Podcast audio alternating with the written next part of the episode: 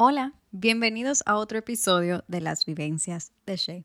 Espero que en esta época estén en sintonía con nuestro Señor y Salvador.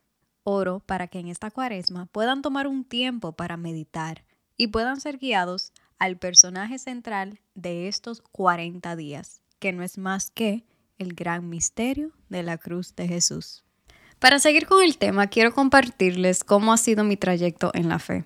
Desde pequeña, mis padres siempre me han inculcado ese respeto y amor divino que debemos sentir hacia Dios. En mi infancia éramos católicos y practicábamos nuestra fe, pero como dicen por ahí, de forma pasiva. Es decir, asistíamos a la iglesia esporádicamente y de manera muy monótona. Éramos católicos, claro.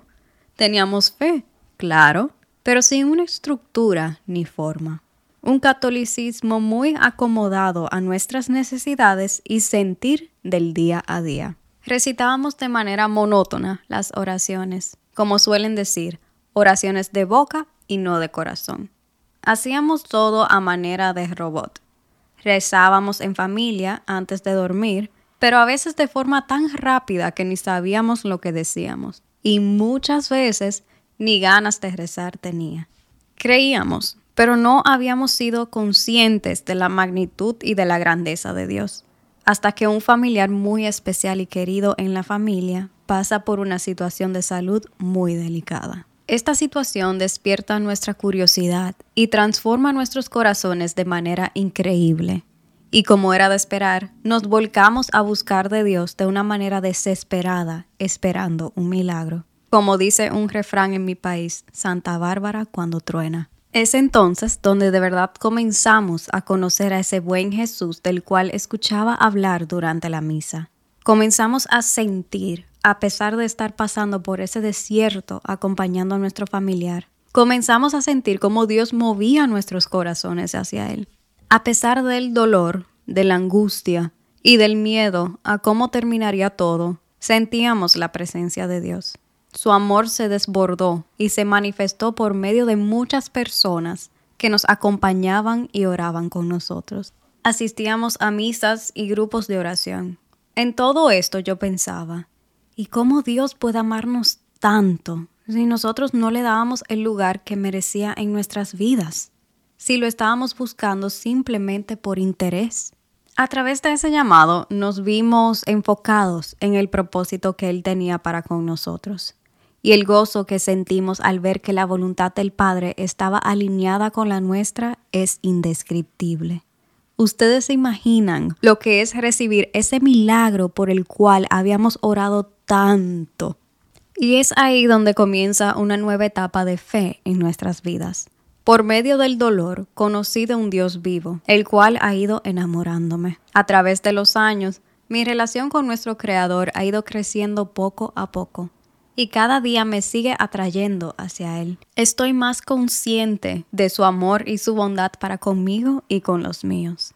Oro para que me dé la gracia de poder seguir sus mandatos y poder actuar según su voluntad. Antes veía la cuaresma y Semana Santa como un tiempo de vacaciones y un poco aburrido, ya que en mi dominicana querida todo se paraliza en Semana Santa. Aún estando en esa etapa de católica pasiva, mis padres se aseguraban de que asistiéramos a misa durante la Semana Santa y de que entendiéramos el verdadero significado de esta. No solíamos irnos de vacaciones en esta época como hacía la gran mayoría. Y para ser sincera, hasta yo quería irme. Al llegar a vivir a la gran ciudad, sentí como mi corazón se me encogía, porque no veía los Via Crucis, o como desde el jueves en la tarde la ciudad se apagaba y como iba entrando ese silencio de los vacacionistas ausentes, al igual que el silencio de los creyentes que estaban en sintonía del acontecimiento que se aproximaba, la pasión y muerte de Cristo. Aquí todo sigue igual. El bullicio de la ciudad y los trabajos siguen como si es una semana más de las tantas que tiene un año.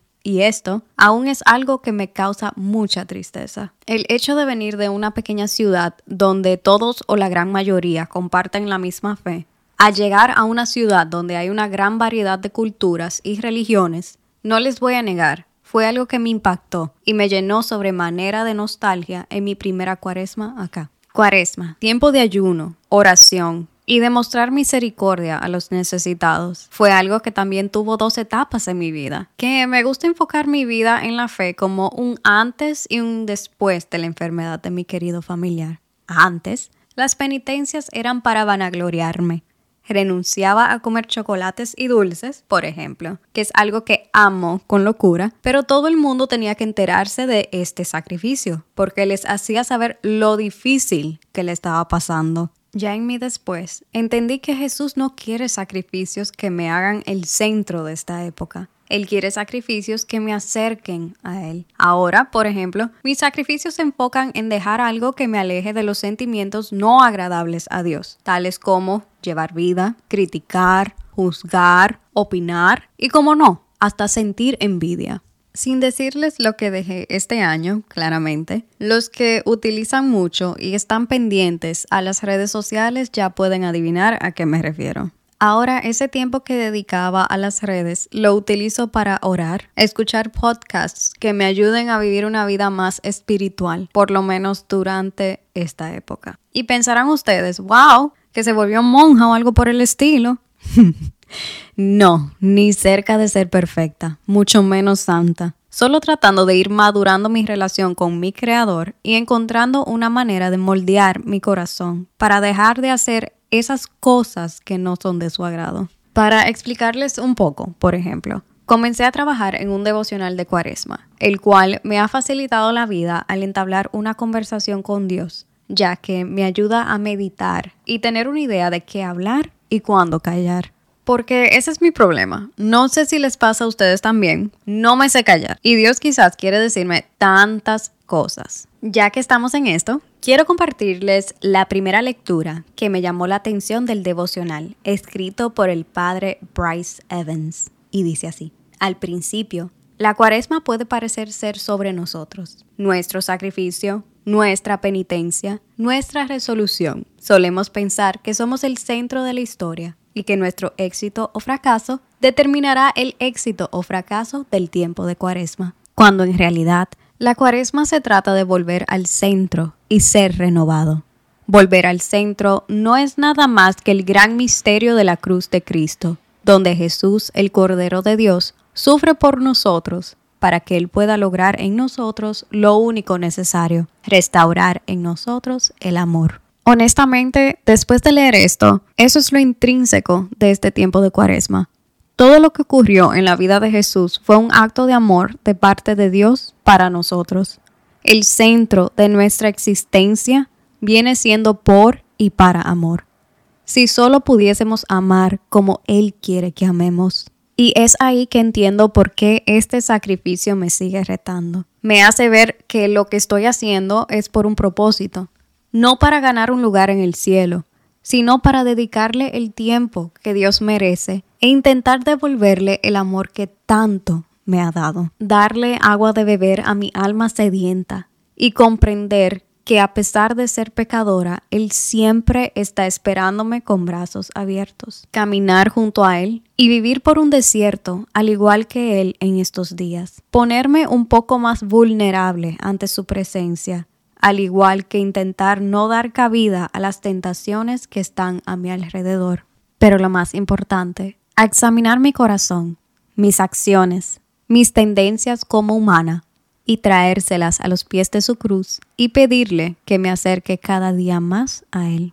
Para cerrar, te invito a que tomes este momento de cuaresma para reconciliarte contigo, pero en especial con Dios que el desierto que estés viviendo en tu corazón y ese vacío se lo entregues a Él para que se haga su voluntad en tu vida, enfocándote en el verdadero significado de este tiempo, acompañar a Jesús. No necesariamente tienes que hacer un sacrificio tan grande, pero sí te pido que vuelvas al centro y tengas una conversación con nuestro buen Dios, un Dios de amor y misericordia que amó tanto al mundo que envió a su único Hijo, y que su bendición y su presencia les acompañe en cada momento de sus vidas.